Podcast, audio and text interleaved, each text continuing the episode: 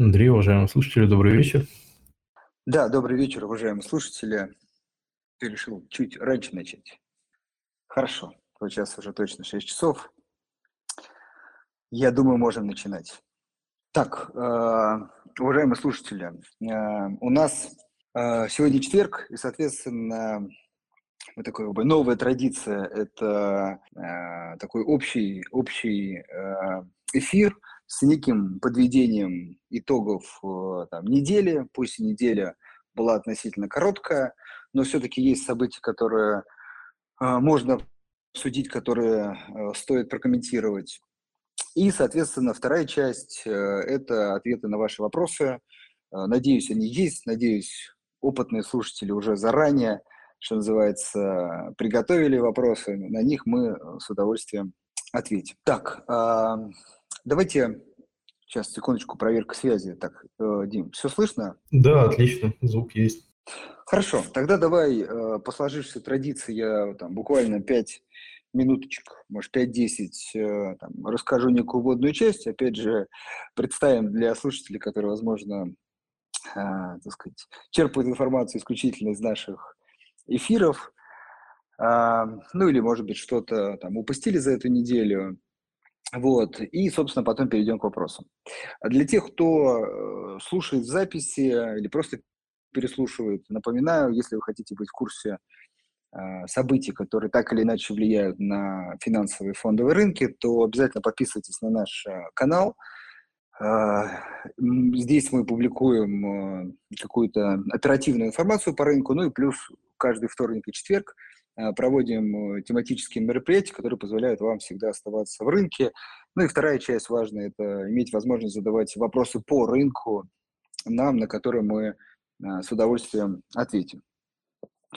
А, из, наверное, последнего хотелось бы еще анонсировать, если кто упустил, у нас вышла идея по компании «Русская, русская культура». Это, ну, наверное, может быть, второй, третий эшелон по, если смотреть по ликвидности бумага. Может быть, действительно, э, сейчас, как это мы называем, не приоритет первого уровня, но э, с учетом того, что, наверное, по основным компаниям компания, мы прошлись и довольно-таки подробно не раз их обсуждали, и гостей приглашали, это там нефтегазовый сектор, то решили и вот взглянуть на компании, такой направленные на внутренний рынок, на потребительский сектор, которые, ну, на наш взгляд, э, в некой степени выигрывают от э, там, текущих ограничений, хотя и как многие компании тоже так сказать, имеют и риски, связанные с этими же ограничениями. Ну, в общем, достаточно интересный эмитент, э, не, так сказать, не традиционный, не крупный, поэтому если не читали, пропустили, обязательно посмотрите, изучите, я думаю, тоже будет э, полезно. Хорошо. Э, ну что, давайте я предлагаю перейти к недельным событиям. Начну наверное, все-таки с рубля вы видели и наблюдаете, да, его курс по 66. Мы, ну, как сказать, уже не раз, даже не два, проходились по этой теме и говорили о том, что главными причинами укрепления рубля являются все-таки ограничения импорта, вывоза, там, вывода валюты за рубеж при сохраняющемся экспортных, при сохраняющихся экспортных выручках наших э, экспортно ориентированных компаний, даже с учетом отмены необходимости продавать эту валюту, но мы понимаем, что все-таки зарплату платить надо, налоги платить надо, сырье российское закупать надо, и это все приводит к тому, что, ну, я думаю, не менее половины, может быть, и большая часть этих денежных средств направляется также все-таки на покупку рублей. А при отсутствии э, покупателей ну, не совсем отсутствие, но все-таки гораздо меньшем их количестве, чем было до этого. Мы, собственно, видим то, что видим, и я понимаю, что для многих это кажется ну, каким-то совсем нонсенсом, но все-таки против как сказать, экономических законов или даже каких-то просто математических законов, когда у вас э, на, на продажу оставляется больше валюты, чем э, покупается, ну, тут никуда не пойдешь, соответственно, рубль продолжает укрепление. Но, а, наверное, может быть, мы еще в вопросах об этом поговорим. Но, наверное, здесь, как у нас часто бывает, э, знаете, опытные инвесторы, они чаще всего стараются гасить эмоции, то есть когда там было за 100 и выше, мы как раз говорили о том, что так, не все так страшно, как э, показывает курс, и, э, ну, скорее пытались успокоить людей и, скажем, более сдержанно относиться к этой динамике, то теперь, наверное, э, обратная ситуация, когда курс уже ниже 70, э, и, может быть, создается тоже ощущение, что, может быть, там, как бы это уже какая-то тенденция, да, которая теперь отправит рубль, ну, каким-то более, если по графику смотреть, низким уровнем, ну, там, например, там, 60, 50 и так далее. Вот, хотелось бы еще раз высказать э, наше мнение, ну, мое, да, наверное, мнение, сейчас, может быть, Дима тоже выскажется, о том, что все-таки а, тут важно, вот еще я хочу подчеркнуть, часто пишут, что какой-то курс там рукотворный, не рукотворный, то есть его таким ставят. Нет, еще раз, это э, четко рыночный курс, то есть он отражающий, отражает, но очень важно, спрос и предложение на валюту вот на, в моменте, да, или, например, в текущий день. Да, завтра будет другие условия, другой курс. То есть он рыночный. Но, а, безусловно, есть факторы, которые влияют на этот рыночный курс. И еще раз, это а, ограничение а, импорта, ограничение переводов валюты там, в иностранные страны, в общем, ограничение всяческого там, э, ну, вернее, покупка валюты не ограничена, но вот использование ее в каких-то целях ограничено. И тут очень важный момент, я хочу ну, сказать, что смотрите, какой интересный момент получается, что все-таки структура торгового баланса России, она э, следующего характера исторически была. Мы продаем а, там, нефть, газ, сырье, материалы, там, цветные металлы, черная металлургия, сельское хозяйство, а, минеральные удобрения, вот, а в большей степени все-таки э, поставляли оборудование, ну и в общем рынке, наверное, еще капиталов не надо забывать, то есть привлечение там средств для крупномасштабных э, проектов. И вот э, почему это важно понимать? Потому что э, в этой идеологии отказаться, например, э, и мы это видим там покупателям, как сказать, иностранным странам от покупки нефти, э, там, нефти, газа, металлов, сельского хозяйства и так далее, вот как бы на какой-то период сложно, потому что это товар, скажем так, повседневного пользования. Да, то есть вы каждый день плюс-минус, или там каждую неделю как бы покупаете, да, либо энергоресурсы, либо вам нужны материалы тут же для производства товаров, либо сельскохозяйственная продукция для еды. То есть это товары, от которых очень сложно отказаться на какой-то длительный период. А вот э, закупка оборудования и тем более там привлечение инвестиций, это все-таки э, продукция, от которой можно временно отказаться да, то есть можно как бы не потреблять э, какое-то время, и, собственно, ну, это не критично, да, то есть это может быть, накапливается как бы потом последующий спрос, но в моменте это не так критично. Действительно возможно от этого отказываться, да, ну, там, банально покупка, например, иностранных машин, да, э, ну, ну, не покупаем сейчас, да, то есть там, отложили покупку, да, то есть ничего страшного здесь не происходит. А вот отсутствие, например, там, в каких-то странах обратной ситуации возможности заправиться, это уже более серьезная вещь, э, от которой сложнее отказаться. Вы скорее будете переплачивать, платить большую цену, вот, ну или как-то частично снижать потребление, но не отказываться полностью. Вот это, э, на мой взгляд, тоже важный фактор, который нужно учитывать, э, который способствует тому, что с одной стороны, от импортных товаров мы можем отказаться, как минимум на время, да, вот, а, а вот потребители от наших не могут. Соответственно, приток происходит валюты, а вот отток на время может быть э, снижен. Как следствие, еще раз, мы видим текущий курс и вполне возможно его укрепление, ну, если, например, там, Центральный банк или э, другие э, там, госорганы не будут принимать каких-то мер там, по ослаблению э, валютного контроля, снижению ставки и так далее, и так далее. Вот это тоже важно учитывать. Почему это важно понимать? Потому что, на мой взгляд, э, ну, не надо экстраполировать, э, как сказать, снижение или рост курса рубля на графике снижения теперь как теперь на будущее, так же, как не надо было это делать до этого. А экономические причины надо понимать, что все-таки ну, какая-то часть импорта, я думаю, существенно должна в какой-то момент восстановиться, и даже может быть эффект некого отложенного спроса, когда нужно будет купить чуть больше, чем, вы, чем например, компания, предприятие покупало на ежемесячной основе. И это может, ну, скажем, теперь как бы качнуть э, курс рубля опять в сторону повышения. Вот. Тут, конечно, там не видим каких-то там, безусловно, критических уровней, там 90 плюс и так далее. Но, в общем, качнуть может. И с учетом все-таки возросшей волатильности, это надо учитывать. Как я люблю говорить, когда вы готовы к этому морально, вы, скорее всего, будете принимать правильные действия. Поэтому помните об этом и, наверное, а, текущий курс надо воспринимать э, тоже как э, все-таки не базовая история, когда э, есть классический спрос на экспорт, на импорт, и это баланс. Есть вот ограничения, которые сейчас эти балансы смещают в ту или иную сторону. Вот сейчас он, скорее всего, уже начинает сильно смещаться в сторону укрепления, и я думаю, что к этому надо относиться так же, а не экстраполировать это там, на серьезное дальнейшее увеличение.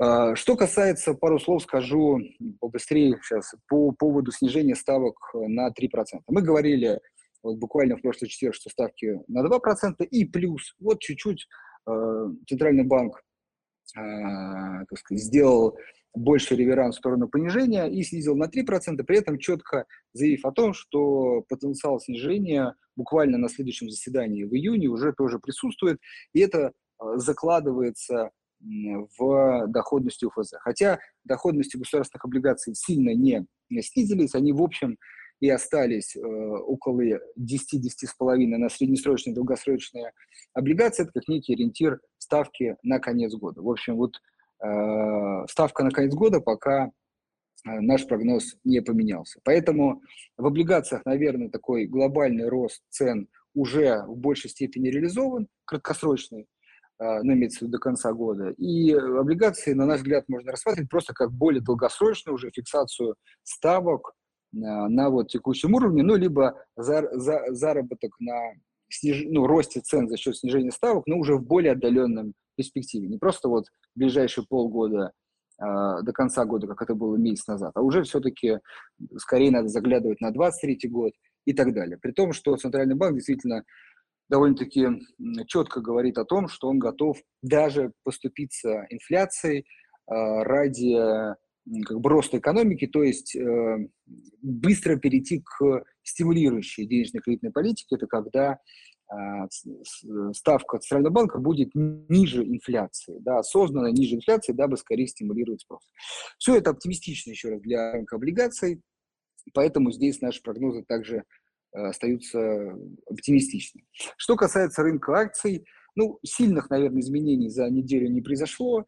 Э, Все так же мы э, рекомендуем аккуратненько, сдержанно покупать, особенно людям, у которых не были сформированы большие портфели до этих событий. Но аккуратно в плане понимания того, что навес, в первую очередь, за счет э, иностранных э, инвесторов, которые пока не могут продать, он существует, и непонятно, как он решаем. Ну и плюс все-таки э, там, как сказать, фаза неких там противостояний, ограничений еще в активной, в активной стадии, и поэтому могут быть любые негативные факторы, которые качнут рынок ниже. Поэтому здесь скорее принятие риска должно быть с вашей стороны, дабы фиксировать вот текущие цены. Последнее, что хочу сказать, и, может быть, в вопросах поподробнее об этом скажу, ФРС ожидаемо э, Центральный банк США, да, я думаю, что у нас есть и начинающие инвесторы, которые еще не совсем знакомы с этими аббревиатурами. Так вот, Центральный банк США, ФРС, э, ожидаемо повысил ставку на 0,5%, э, но немножко не столь ожидаемо заявил о том, что Э, выкупать, вернее, извиняюсь, продавать активы с баланса они начнут с 1 июня, и начнут они это делать не сразу по 95 миллиардов каждый месяц, а в начале 45, и в течение трех месяцев, если ничего не поменяется к этому, ну, на следующем заседании планируют дойти до уже заявленных 95. Ну и вообще глава Центрального банка э, США заявил о том, что, кстати, маленькое еще так сказать, выступление, может быть, кто не следит за этим, до этого вышли просто ну, резко неожиданные э, прогнозы, не, не прогнозы, а результаты экономики США за первый квартал, и она показала отрицательный результат, при том, что аналитики тут прям ошиблись, как говорится, прям очень сильно. Так вот, э, всех это напугало, но как раз еще раз вернемся теперь к теме глава ФРС США, он, собственно, заявил о том, что это такой временный фактор, и они видят все-таки крепкое восстановление экономики, и пока то есть не, там, э, не паникуют, скорее даже пытался успока... успокаивать инвесторов. Все это а, отразилось на таком бурном росте, отскоке скорее рынка иностранных акций вчера, но все-таки среднесрочно, долгосрочно наше видение остается а, таким же, что мы входим, мы уже в нем находимся в периоде все-таки повышения ставок, а это период э, не очень благоприятный для э, вообще финансов, ну, для акций, а в большей степени для так называемых акций роста. Ну и вот э, две акции, наверное, назову, которые э, пока так сказать, доказывают э, нашу правоту. Это там Netflix история и Amazon. Это вообще, мне кажется, номер один бумага, на которую все ориентируются. А, показала, ну и та, и другая компания, Netflix совсем удивил э, оттоком неким клиентам, частично это связано с, с оттоком российских клиентов, частично э, не только. Amazon э, вышла отчетность, где компания показала не очень хороший темп роста. И вот это все обрушивает э, в прямом смысле этого слова акции этих компаний очень сильно. Поэтому на наш взгляд, это не какие-то разовые факторы, а скорее тенденция на, на, на 22 год. Поэтому очень будьте осторожны. Э, ну, с таким банальным, как сказать, упало, надо покупать. Э, потому что, еще раз, ставки только начинают повышаться, и такие явления могут продолжиться вплоть до конца, как минимум до конца 2022 года. Ну, а да, уже ближе к теме будем смотреть наши прогнозы на 23. Поэтому э, с иностранными акциями надо быть осторожны. И если э, покупать, рассматривать, то классические так называемые компании стоимости, и то понимать, что они под общим давлением, снижением рынка могут тоже корректироваться, но просто не столь существенно, как вот компания роста, когда там по 10-20% за один день после выхода отчетности. Еще раз, это компании, э, скорее классический их портрет, крупные, уже зарабатывающие прибыль, в подавляющем большинстве выплачивающие эту прибыль в виде дивидендов, либо направляющие на выкуп акций, и скорее по соотношению P на E где-то лучше около 10, а, край 15. Ну, то есть до, вернее, лучше до 10-15 э, P на E, то есть э, как бы их некая доходность, она существенно выше э, доходности там, десятилетних облигаций и предоставляет некий апсайд, то есть ну, как бы некую надбавку к доходности э, классических облигаций. Вот такие облигации, вернее, акции можно рассматривать, при этом все-таки четко понимая, что они могут быть под давлением э, весь 2022 год. Окей. Ну, пробежался по всем основным рынкам. Э, Дим, может быть, если есть что-то добавить там, по рублю или по другим рынкам, то скажи, или можем переходить к вопросам. Наверное, здесь бы еще, если Штаты затронули, обратил внимание слушателей на канал Гора Сутина, нашего коллеги, он какое время назад он у нас в гостях, он достаточно интересно публикует какую-то космак статистику по инфляции, по платежным балансам, если кто-то кто-то хочет что-то погрузиться, то всех а, призываю. Называется канал TrueCon. Ну, типа как э, True Economy, чиноэкономика.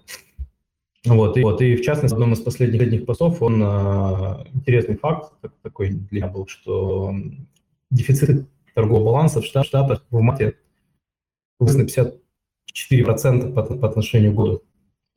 То есть вот это когда как бы это она, она интересно чем, что импорт, который сильно превышает ну, ну, в Штатах, соответственно, объем экспорта, он приводит, ну, это говорит о том, о том что инфляция по потреблению разгоняется, а не сокращается, говорят как бы коллеги.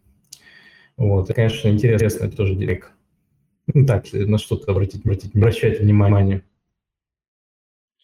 Ну, вот это как раз, хочется добавить, говорит о том, что ну, некий, в общем, спрос на самом деле, он ну, как бы сильный, сильный, да, то есть спрос, в принципе, в США вполне себе да. сильный, и вот ну, какие-то факторы, там, роста цен, геополитики, но тут очень важно, пока, потому что это все-таки немножко задержка, да, то есть как бы, это как бы вот месяц там или квартал назад, пока не оказывают серьезного давления на потребителей, да, то есть потребитель как бы в этой обстановке не начи... мировой, да, не начинает экономить. Вот. Но все-таки, э, как бы еще хочу сказать, рост ставок, например, э, также могу привести пример рост ставок там, по ипотеке. Э, она, кажется, дошла, вот последняя я видел цифры 5-5,5%, что, ну, как бы очень выше привычного среднего там около 3% до этого, или даже там до двух доходилось, когда совсем стимулирующие были меры. То есть это, вот этот как бы момент, который может в какой-то момент как бы все-таки оказать э, влияние на потребительский сектор и переломить эту тенденцию. Но пока... Слушай, да ты меня сейчас нормально слышишь? Ну, чуть-чуть был, когда ты говорил, чуть-чуть прерывалось. Я просто, да, я тоже получил информацию, что у меня, что-то не так звуком, я тебя прекрасно слышу. Нормально? Окей. Ну, сейчас да, ну просто я до этого был, да, чуть прерывался. Угу. А, так. А, ну, я, кстати, ссылку в чат закинул комментарий к последнему посту на телеграм-канал, что можете посмотреть, смотреть. Пришел запрос, попросили ссылку в чат отправил комментарий. Да, к вопросам. Ну, а, а если коротко, соответственно, вопрос звучит, что, что там с мостом? НРД, Евроклип, первый вопрос. Да, действительно, мне кажется, это надо было начинать. Ну, вроде пока нет новой информации. Может быть, у тебя есть? Да, у меня тоже нет новой информации. По-прежнему э, коллега водит там, а, как они называют, due diligence со стороны Евроклир идет формат мат, там, запросов, э, раскрытия его остального, то есть в этом плане как бы э, коммуникация ведется, но до фактических проводок дело, дело не дошло. По поводу комментария обучал так, что а, а коллеги по цеху утверждают, что раскрытие по форме 100 МТ-599 Евроклира а, не проводится НРД по там, просьбе регулятора. У меня информации нет, да, более того, я знаю, что коллеги вручную пытались, пытались вести какие-то проводки, как раз прикладывая эту форму, и Евро, Евроклир не эту форму и проводку не провел. Поэтому сказать о том, что там с нашей стороны есть, есть какие-то в этом плане сложности, тоже там до конца нельзя. нельзя. Вот. И вопрос был, у меня депозитарий вне НРД, но в банке под, соответственно, соответственно SDM, под, под санкции. А, так, так, облигации Россия-22 не увижу еще долго. Ну вот здесь как бы про сроки комментировать, сложно. В целом, как бы если у вас получается бумага России не в депозитарии НРД, ну, купоны это по ней проводятся, погашение, соответственно, ну, понятно, что будут рассчитывать 22 года, рассчитаются. Будем смотреть, но у меня бы не такой пессимистический взгляд на эти вещи. Так, Андрей, да, по, по вопросам дальше. Мы сразу движемся. Да, О, кстати, да, хороший вопрос. Ну... Подключаюсь к эфиру, потому что разделяю взгляд на инвестиции. Это confirmation bias. confirmation bias – это психологический прием, когда вы, вы хотите слушать ту, ту точку зрения, которая похожа же на вашу. Вы усиливаете свою позицию с точки, с точки зрения психологии. Ну, мне сложно сказать, Максим, в вашем отношении, что это такое, но мы с Андреем исходим, наверное, из каких-то более-менее рациональных суждений, стараемся как, как бы именно дать так, такой экономический подтекст, текст, объяснить там взаимосвязи, право там мы или, или нет, ну, пока что. Да, тут действительно, сказать, наверное, только вы можете ответить. Да, да. Так, а, а этот вопрос, Максим, с вашего позволения пропущу, потому что, что эта информация никем не подтверждена, поэтому комментировать ее как-то странно. Так. Про доллар мы говорили. к разговору о акциях на 20 лет. Отсутствует риск провайдера ETF. Это как никогда, никогда актуально. А, найдутся ли 5 акций на Мосбирже, которые, которые всего превзойдут динамику индекса. Но мы, но мы это часто обсуждали. Наверняка найдутся, просто вот именно с, э, из текущей, текущей точки сказать на 10-20 лет будет опережать индекс практически невозможно. Это такая, такая как бы лайка, поэтому мы, мы такими вещами, наверное, не занимаемся. Да, это еще с другой стороны же зайду. Можно и назвать, но, как сказать, э, классический прогноз, который, про который все забудут через неделю. Вот, и, Андрей, я переключусь, ладно, что-то жалуются на звук. Да, да, да, у тебя я, я, давай, пока да. ты, ты это... Да, угу. да, хорошо, я пока побегу по вопросам тогда. Так, э, ну еще раз, э, Максим, да, по поводу превзойдут там, на 10-20 лет, ну, очень длинное время все-таки э, для прогнозирования. И, в общем, как сказать, это упражнение, мне кажется, сейчас ненужное, потому что, э, слава богу, для вас рынок не закрывается на 10-20 лет, поэтому можно, как сказать, более аккуратно как-то рассматривать различные компании и там менять портфель. Поэтому, ну, как бы нет этой задачи, зачем ее себе придумывать. Окей. Э, так, э, видение... Проверка да, связи. Ну, лучше не... давай чуть-чуть Нет? побольше, побольше чуть-чуть надо поговорить, потому что сейчас маленькое эхо есть, но сказать, нужно больше, больше слов, чтобы ответить. Так, э, смотри, у тебя, скажи, пожалуйста, как раз вот проверим. Тут вот э, и Михаил, и Евгений Э, про доллар спрашивают. Ники, можешь дать прогноз на полтора, на месяц-полтора? На месяц-полтора? Ну, да. Просят так, если, если как сказать, зачитывать вопрос. Может быть меньше, может быть больше. Слушай, ну мне сложно комментировать на такие короткие горизонты, потому что очень сильно зависит, ну, мы уже начали там все причины, почему ситуация с э, курсом рубля-доллара какая. И радикально она может измениться при, э, соответственно, каких да, возможных событиях. Это, соответственно, так или иначе разрешение вопроса про движение ценных бумаг, как ни странно, да, потому что это сформирует спрос на, сформирует спрос на валюту при послаблении движений э, валютного контроля, либо при, при соответственно, перестройке э, импорта да, и формировании спроса на валюту для импорт-операций.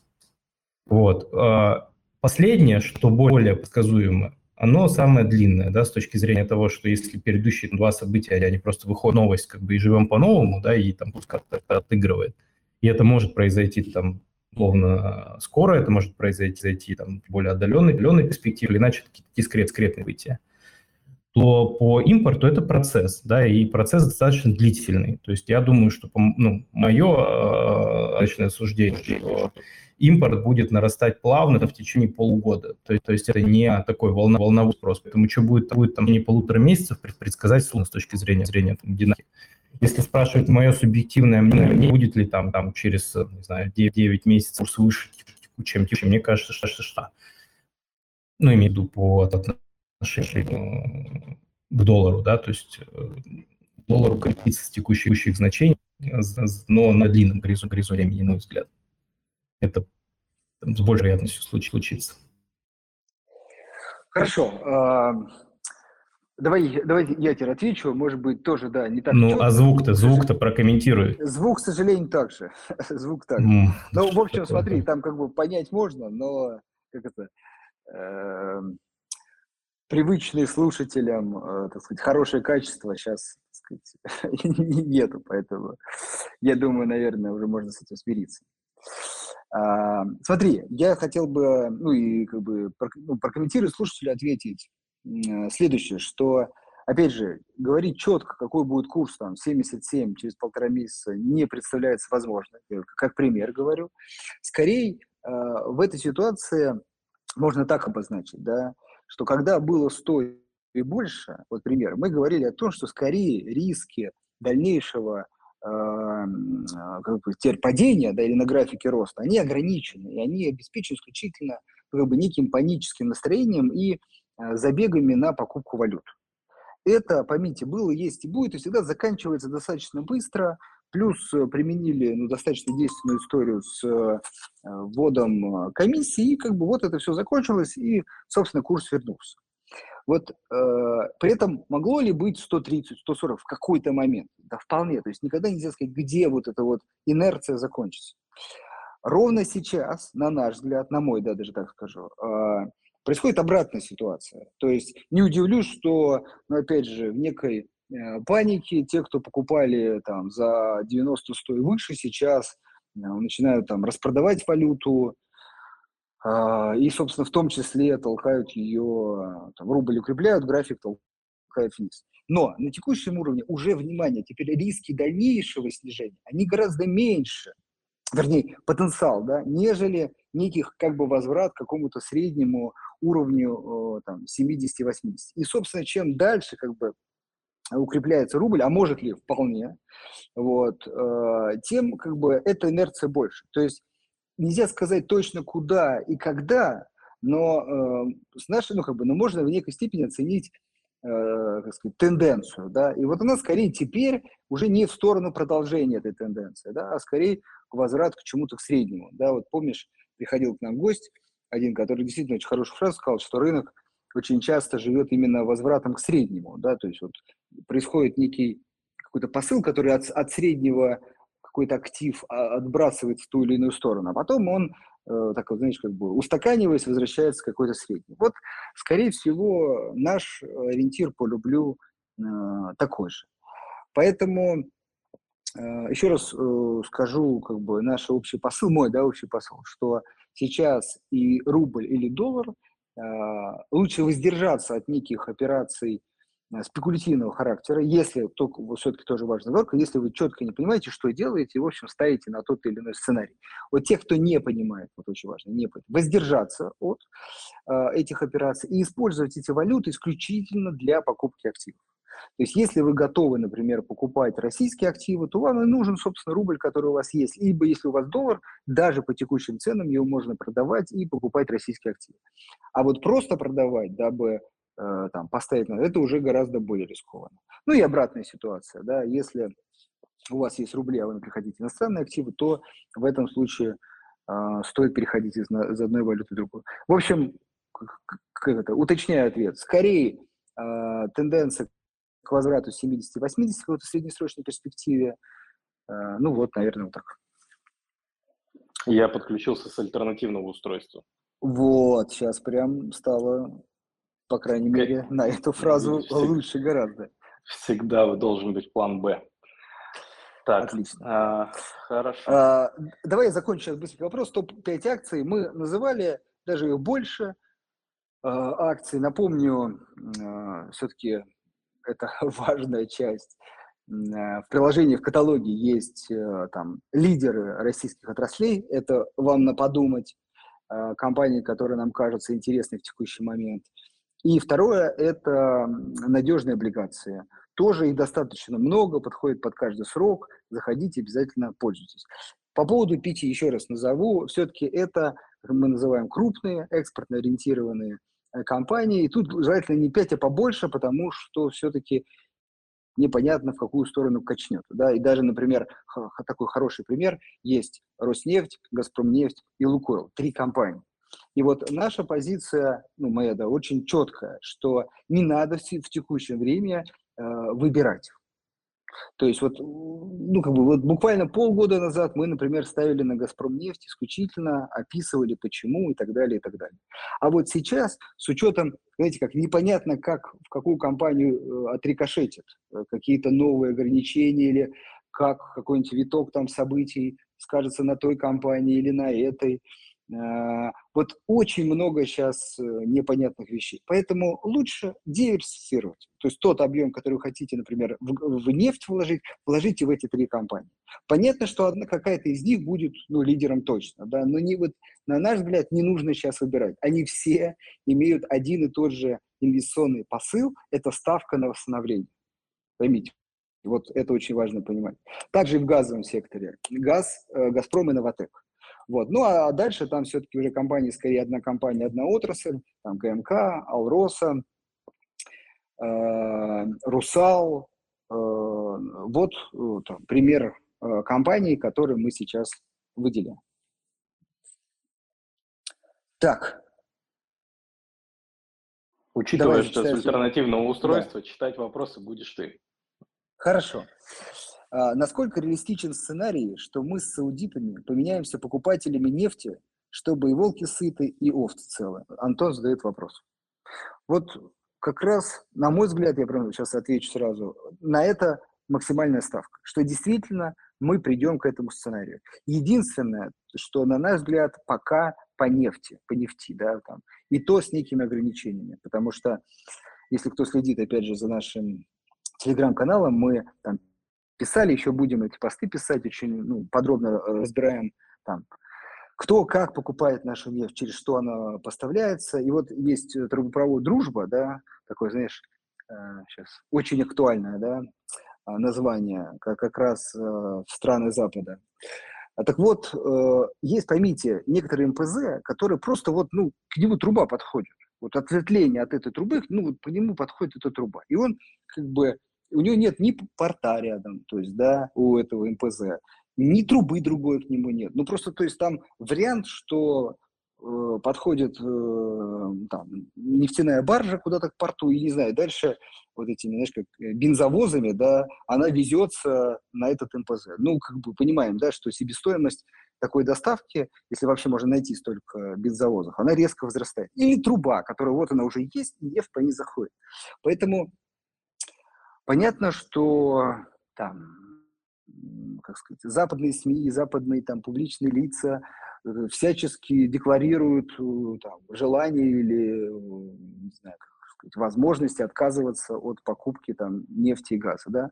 Но когда начинаешь разбираться вот непосредственно в процессе работы того или иного там, предприятия НПЗ или компании, которая получает газ там, для отопления, ну, как бы там просто нет вариантов. На текущий момент очень важно. Нет вариантов. Поэтому там очень важно, где есть варианты, где наша, например, нефть покупается через танкеры, да, то да, абсолютно высокая вероятность вот такого сценария. Там, где это все-таки трубопроводная история, а, ну просто никак, я считаю. Кроме как останавливайте предприятие и как бы, производите каком-то другом э, больше объема, замещая этот. И то тоже нереально. Так что вот так. Вот, и последнее еще скажу. А по газу еще все сложнее, потому что э, нефть можно действительно просто залить э, в танкер и как бы и вылить, да, то э, в, га в газе нужно сжижение газа и разжижение. А это, извините, строительство терминалов, которые там минимум 3, а то и 5 лет нужно, чтобы его построить. Поэтому в нефти да, в газе в ближайшее время нет. Так. Читай. Читай следующий, да? Так, о, кстати, э, хороший вопрос, забыл как раз про это сказать, что 4 мая не состоялся технический дефолт по российским гособлигациям. Платежи прошли. В некоторых СМИ проскочила информация, что платежи были в итоге сделаны из внутренних резервов, ну так и есть. А, а из не, а, все, пардон, как будто из внутренних резервов а не из замороженных, что странно в текущей ситуации. Что-нибудь знаете про это? Ну, насколько мне известно, действительно были использованы, так сказать, другие деньги. Но опять же, там эту информацию там надо, наверное, подтверждать. А, ну, вот знаешь, какое мое мнение, что это не так плохо, как может показаться на слух. Почему? Потому что эти доллары были куплены на открытом рынке. Да? То есть в конечном итоге э, надо понимать, что в долгосрочной перспективе ну, я думаю, что здесь нет бенефициаров очень крепкого рубля, да, потому что при очень крепком рубле у тебя экспортные доходы, они в рублевом эквиваленте снижаются, и снижаются сильно. То есть все равно должен быть какой-то паритет достигнут между там, импортом и экспортом. И в этом смысле, если а, там, Минфин покупает валюту для того, чтобы гасить купонные платежи а, с рынка, да, то это тоже не самая там, это неплохая идея, потому что в моменте это там тоже некоторый дополнительный спрос на валюту формирует, который позволяет рублю там какую-то поддержку на, находить. В этом смысле. И второй момент, технический дефолт же он плох чем? Что у тебе предъявляют к выкупу весь выпуск, да, то есть тебе моментно нужно погасить достаточно там большой объем, практически все обращающиеся бумаги. Это не очень хорошо, если, конечно, там, рассматривать долгосрочный сценарий, где все-таки все нормализуется. Вот, поэтому там, с точки зрения там, абсолютных цифр, поддержки рубля и проводки платежа, ну, это, мне кажется, хорошая новость для рынка в целом, для нас с вами, как для инвесторов. Хорошо. Так, ну, мне тут тоже нечего добавить. Единственное, что как раз я вот как-то не обращал внимания, я думал, что как бы из, из замороженных были. Ну, то есть просто как бы часть разморозили и оплатили. Вот тут я не смотрел. Ну, окей. Э, стоит как раз обратить внимание. Так, э, вопрос про дивиденды Сбербанка. Стоит ли ожидать? Вот. Ну, опять же, мы не комментируем дивиденды потому что просто не знаем, и всегда это некий, в первую очередь, даже человеческий фактор, там, непосредственно совет директоров, э, там, если это все-таки госкомпания, думаю, вместе там с государством принимает решение с, с основным акционером, и э, всегда это какая-то точная история. Так, по поводу доллара а, обсудили. Вот. Эм. Так, э, по поводу, да, излишнего укрепления рубля тоже, ну, как бы вопрос доллара, я думаю, ну, довольно-то подробно прошлись. Э, так, сейчас по поводу выплаты это, э, ответили.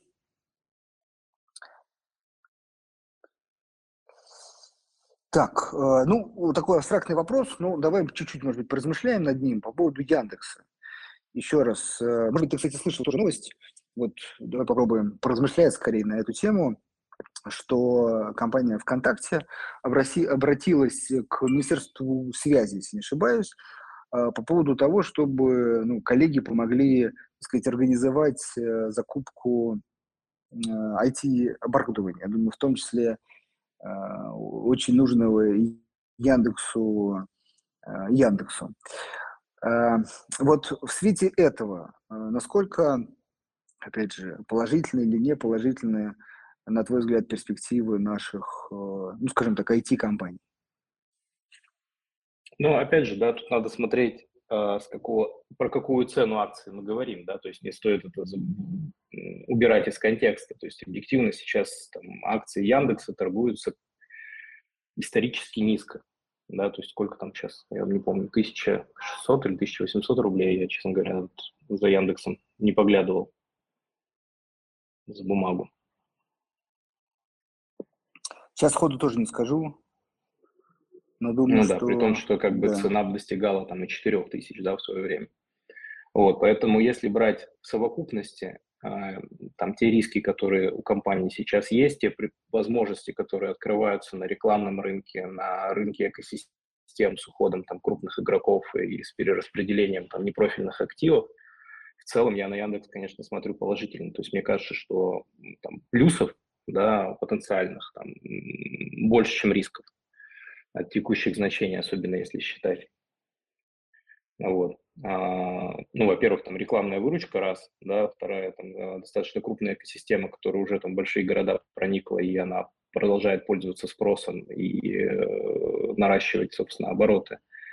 А, да, есть там проблемы с э, зарубежными активами, да, потому что Яндекс долгое время инвестировал в э, развитие, в том числе там, за пределами России, да, и, и в плане там э, сервисов э, аналогичных Uber, с такси связанных, и доставку еды они пробовали, и облачное вычисление, и различные там серверные истории. Там вот тот, сейчас а, те новости, которые по Финляндии были, да, что у них а, проблемы с СОДом, с центром обработки данных в Финляндии. Вот, то есть если, грубо говоря, поделить вот эту историю Яндекса на там, рынки международные, где все объективно не очень хорошо, а, и на локальные, где как бы есть перспективы, где есть работающий бизнес и где растущая выручка, даже с учетом а, рисков, связанных с оборудованием, на мой взгляд, там текущая цена она более чем обоснована и, в принципе, одна из тех бумаг, которые я смотрю, наверное, в первом приоритете.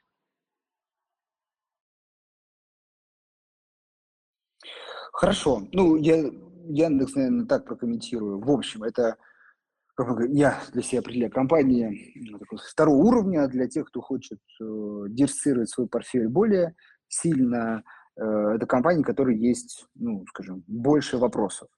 Э, как минимум, это там, не сейчас, не, ну, официально, да, не российская компания, тоже э, с этим подвешенный вопрос хотя и, на мой взгляд, пока, так сказать, не мешающий ей функционировать, работать и так далее.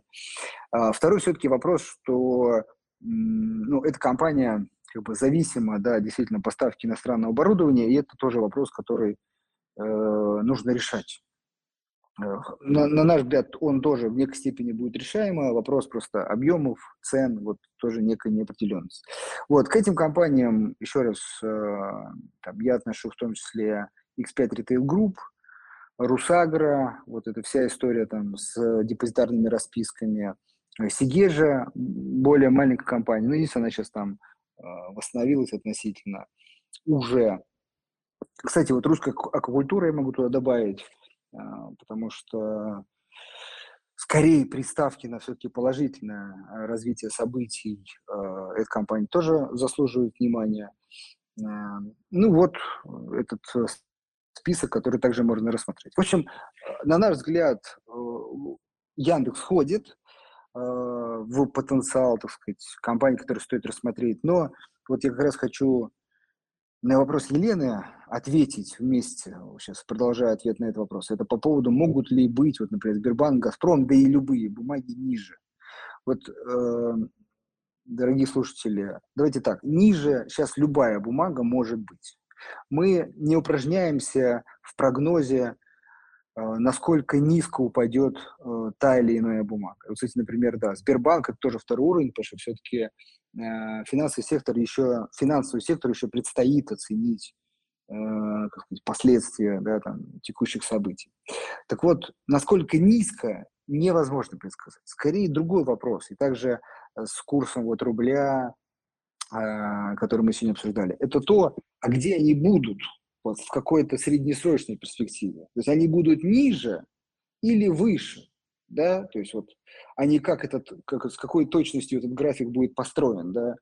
Так вот, на наш взгляд, э, на мой взгляд, да, рубль э, будет ну, по графику выше, да, а, а вот э, российские бумаги как бы, на горизонте там год-два и более будут выше. И дальше, на мой взгляд, дилемма инвестора строится следующим образом. А вот купить сейчас... Нет, во-первых, первое, как бы поставить на это развитие события, потому что если, а, ну, скажем, вполне могут быть у человека основания, вы такой глобальный пессимист и считаете, что а, все будет только хуже, то тогда, в принципе, покупать акции не стоит. Это первое. Мы как бы этот вариант не рассматриваем. А, считаем, что так или иначе, после любого кризиса, как бы он там страшен не был в его разгаре, э, все нормализуется, выходит на какой-то новый виток роста. Но даже на этом сценарии возникает следующий вопрос. А сейчас надо покупать? Или вот как Елена, ну и я думаю, все задаются вопросом, может быть, будет пониже, да? Вот это та история, на которую, к сожалению, я думаю, ни один человек вам ответить не сможет.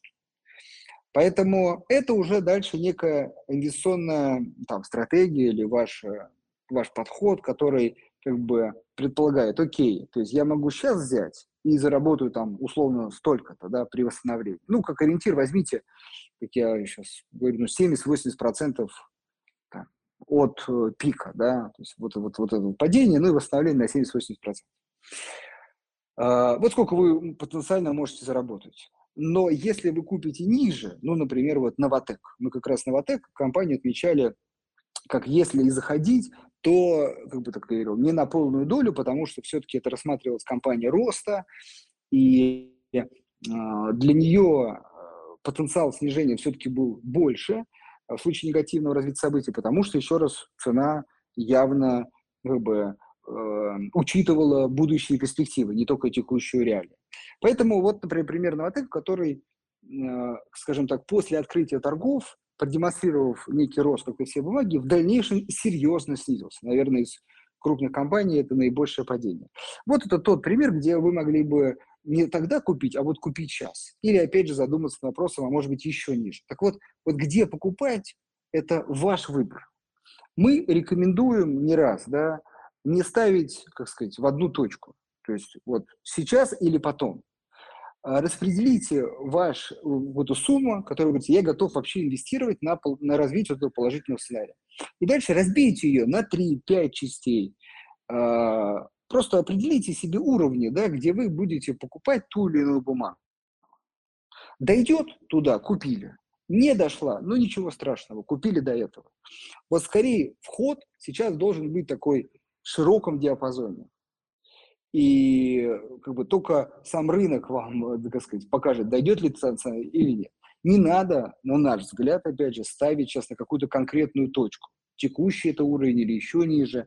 Это непредсказуемые вещи. Это некие, как сказать, вибрации рынка, а, которые, ну, опять же, повторюсь, непредсказуемы. Поэтому может ли быть Сбербанк или Газпром э, ниже? Да, конечно, может быть. Стоит ли сейчас покупать? От, э, ответ э, на этот вопрос, на наш взгляд, да, стоит только, опять же, насколько от тех сумм. А это уже, думаю, вы должны персонально самостоятельно решать.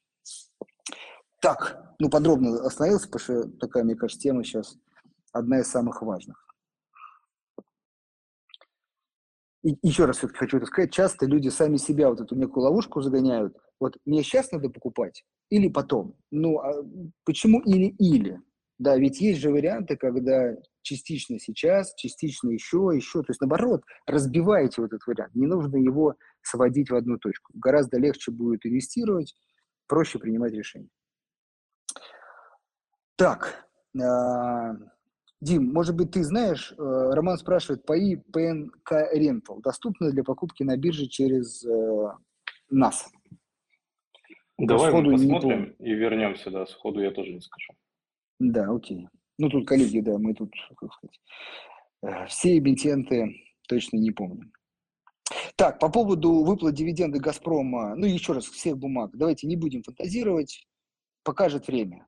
Скорее, еще раз повторюсь, мы рассчитываем на дивиденды этих компаний в 2023 году, ну и далее. Вот, вот. А будут ли они в этом, еще раз, с моей точки зрения, не сильно влияет на принятие инвестиционных решений. Так, э,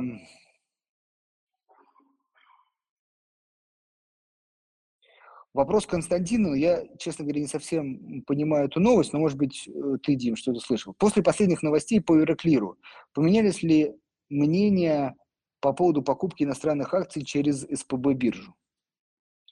Последние новости по Евроклиру, если я правильно понимаю, о чем Константин говорит, но это надо проверить. Я, честно говоря, еще сам устав не читал. У меня была, э, была вышла информация, новостью я не назову, потому что я сам буками не проверял что Евроклир внес в устав изменения, касающиеся перечислению купонов и дивидендов в пользу НРД. И освободил себя от обязательств. Раньше это было обязательство, сейчас это право.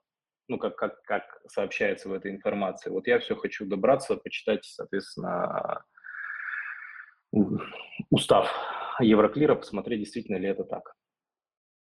Но, честно говоря, по поводу СПБ биржи это все не, сильно влияет, потому что у СПБ биржи э, там целая цепочка депозитариев, и в последнее время, соответственно, после ограничений они стараются торговать с расчетными депозитариями, которые, по которым не наложено ограничение.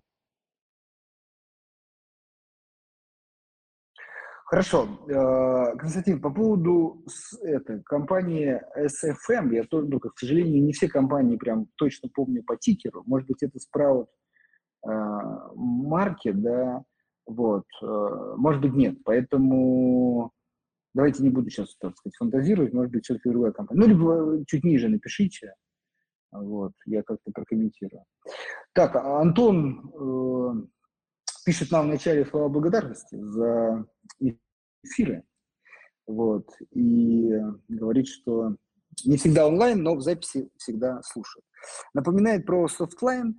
Э, действительно, Антон, э, помним про это обещание. Вот, я, честно, посмотрел эту компанию, и, наверное, пока как бы, так, знаете, бывает вне рекомендации, потому что э, очень много вопросов по поводу дальнейшей там дистрибьюции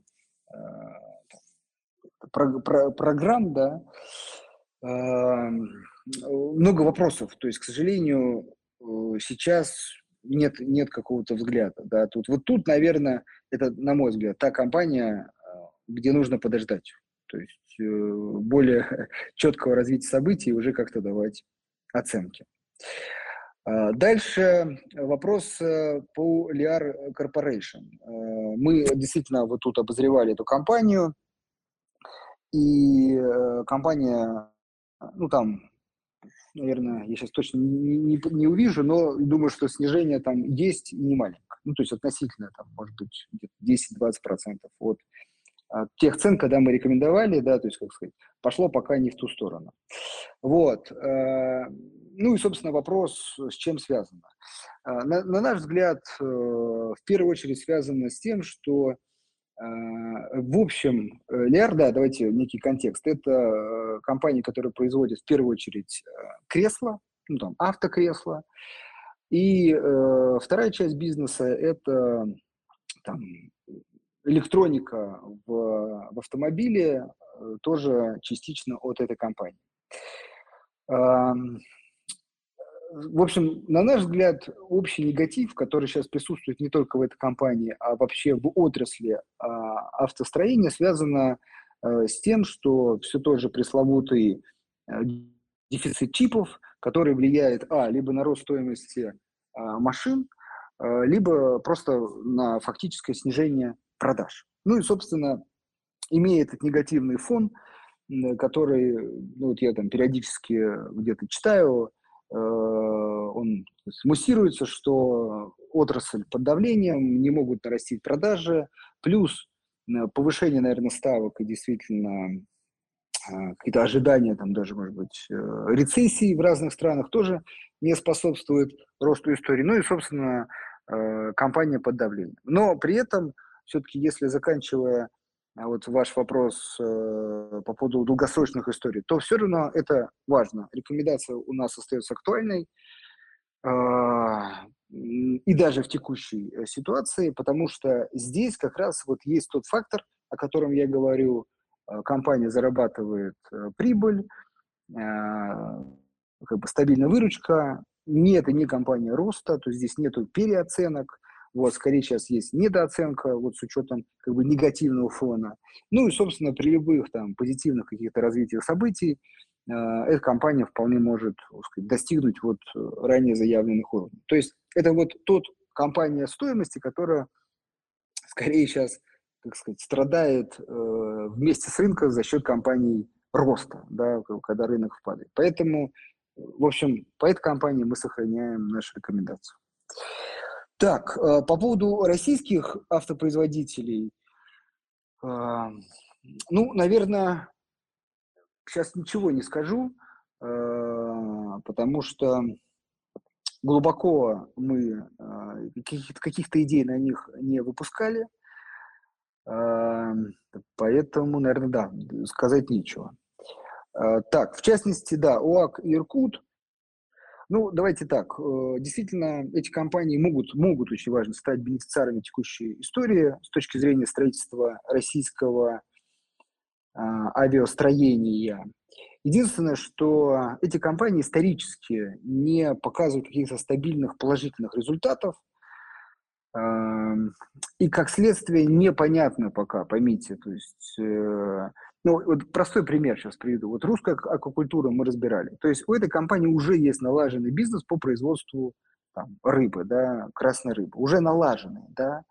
И, собственно, а, запрет там на ввоз или просто удорожание импорта иностранной рыбы чисто как бы открывает для них этот рынок, то есть им нужно только нарастить а, как бы текущее производство. Здесь понятная история для нас.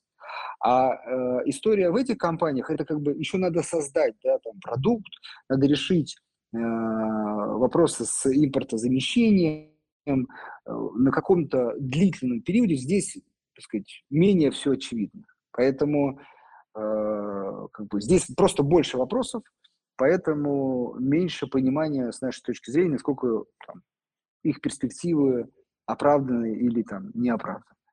Вот, поэтому по этим компаниям скорее какой-то инвестиционной оценки нету, вот по этим причинам. Много э, неизвестных факторов. Так. Давай парочку вопросов. Мне вот в личку пишут, я хотел наших слушателей тоже попросить, пожалуйста, пишите в комментарии под последним постом, я потому что мы их в первую очередь читаем, а личка я могу не увидеть. Так, вот э, один был вопрос, это а, прогноз да. на, на стоимость недвижимости и ценные бумаги застройщиков, например, самолета. Uh, да, смотрите, вот, uh, ну, я сейчас называю, и так, конечно, сейчас, в общем, знаете, как бы время, когда риски увеличились, да, вот, то вот эти компании, это, знаете, как, ну, если не брать совсем там маленькие компании, вот Пика самолет, это две компании, а, которые я отношу к разряду тех акций, покупать которых, внимание, стоит, если вы готовы принять ну, прям максимальные риски.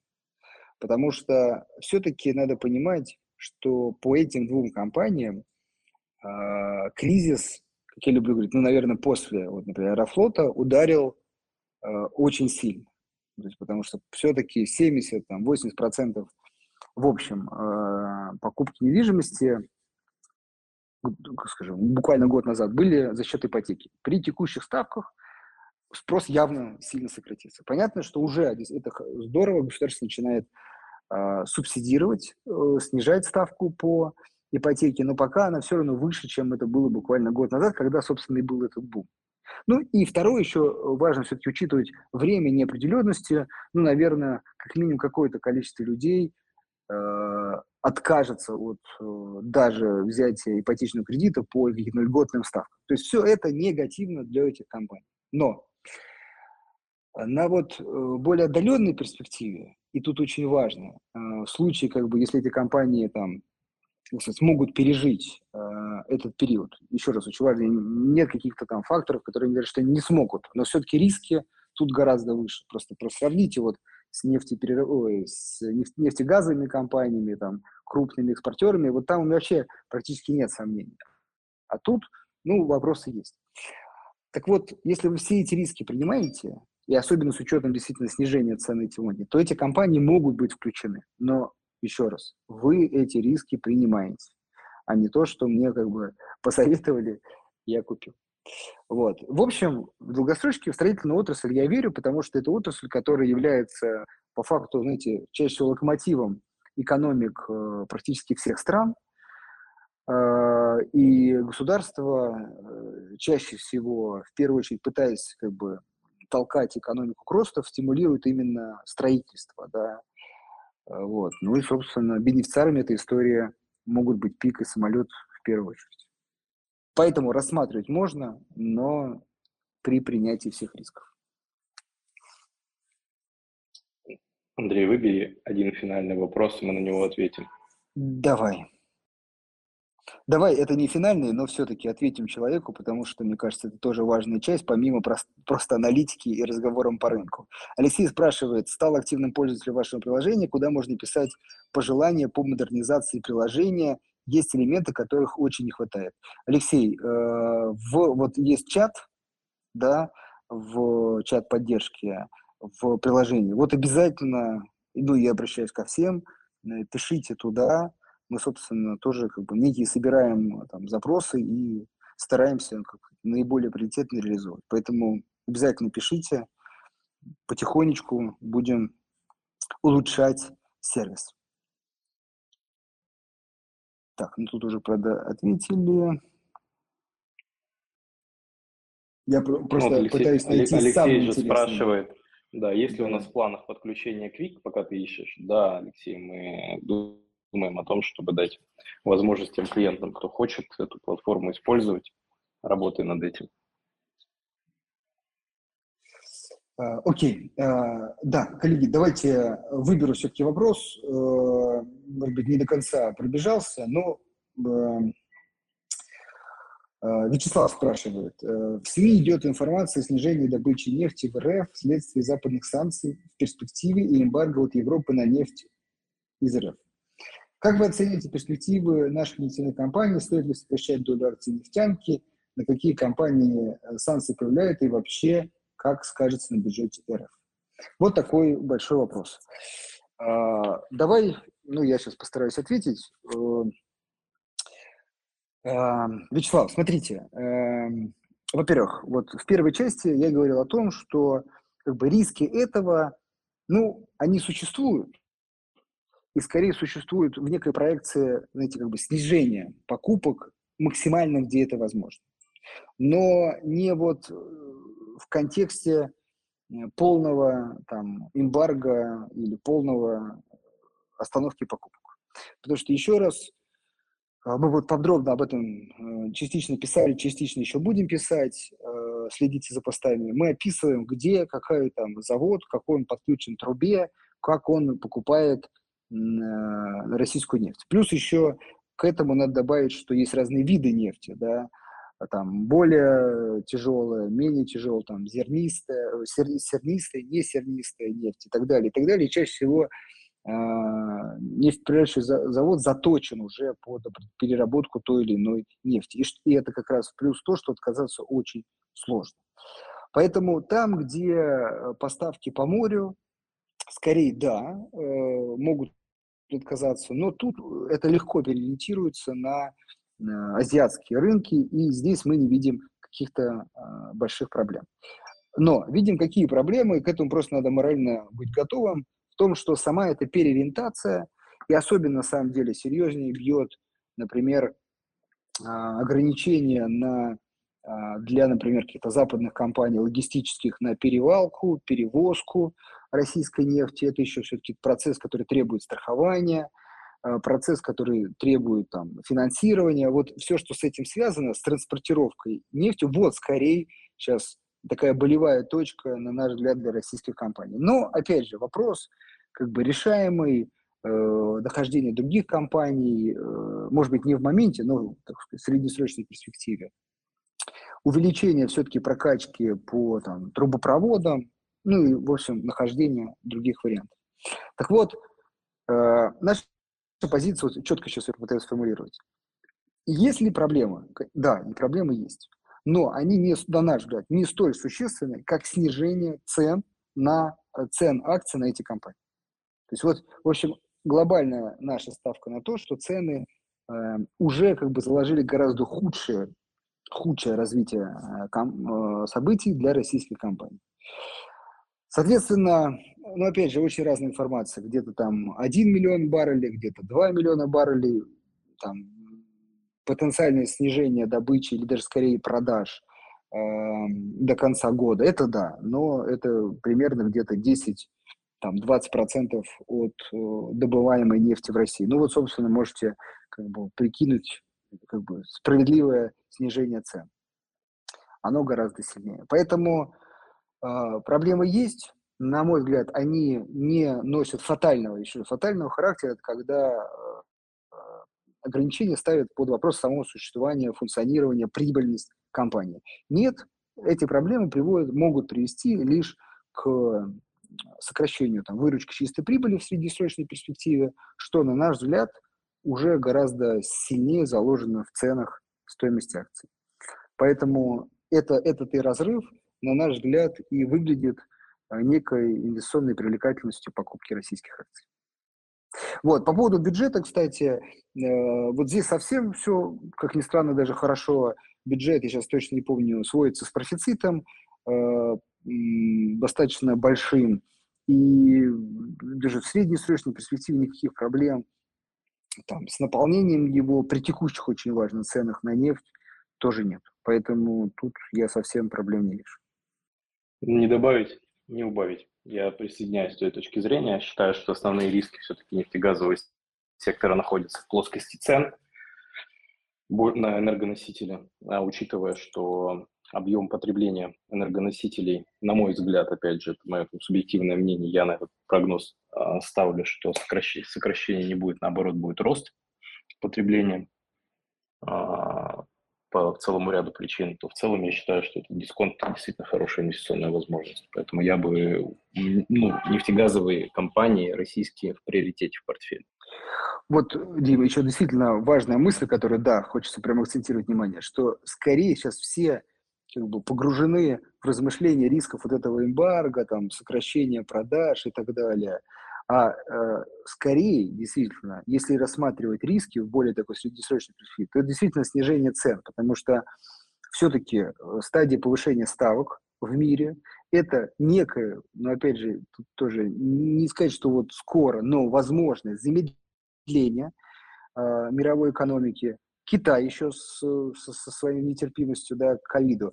И вот это может немножко привести к к снижению цен, ну, как бы из-за э, снижения роста мировой экономики. Вот это фактор, который, ну, как бы вполне возможен, то есть он понятен, да, а, и вот, мне кажется, его недооценивают, да, но, опять же, мне кажется, не в ближайшее время. Да? Ну, опять ну же, что? да, да, дисконт, опять же, наших цен, мне кажется, и этот риск да, вполне да, закладывает. Это согласен. Хорошо, но мне кажется, мы так содержательно с тобой сегодня отвечали на вопросы. Опять же, если мы на какие-то вопросы не успели ответить или их пропустили, там не судите нас строго, приходите на следующие эфиры, задавайте их э, в комментариях к последнему посту. Возможность задавать вопросы открывается на 15 минут раньше, чем сам эфир начинается, и это опытными слушателями воспринимается как хорошая возможность поставить его в начало. Поэтому если что-то мы, хочется узнать, и, и мы там, действительно компетентны в тех вопросах, которые вас интересуют, задавайте их нам на следующих эфирах. А, мы, я так понимаю, в следующий четверг опять э, встретимся. Да, в следующий четверг обсудим как события раз обсудим, за неделю. Об, обсудим события за неделю. Всех с наступающими праздниками. Надеюсь, что они пройдут хорошо. Да, еще хочу кое-что сказать. Вот тут Татьяна похвалила нас за еженедельную аналитику. А, смотрите, мы, ну, очень много было перипетий, а, мы выпускали еженедельную аналитику, выходили в эфиры, обсуждали все события. Сейчас чуть-чуть все, как бы, как кажется, устаканивается, дай бог. И мы снова возвращаемся к ежемесячной аналитике, как бы некий подвод, подведение итогов месяца. Поэтому завтра планируем выпустить тоже э, следите за сообщениями, подписывайтесь на канал и читайте уже в том числе ежемесячную аналитику, некие подведения итогов месяца. Ну что, еще раз всех с наступающими праздниками, всего вам самого хорошего и э, до встречи в следующий четверг в то же время. Всего доброго, до свидания. До свидания.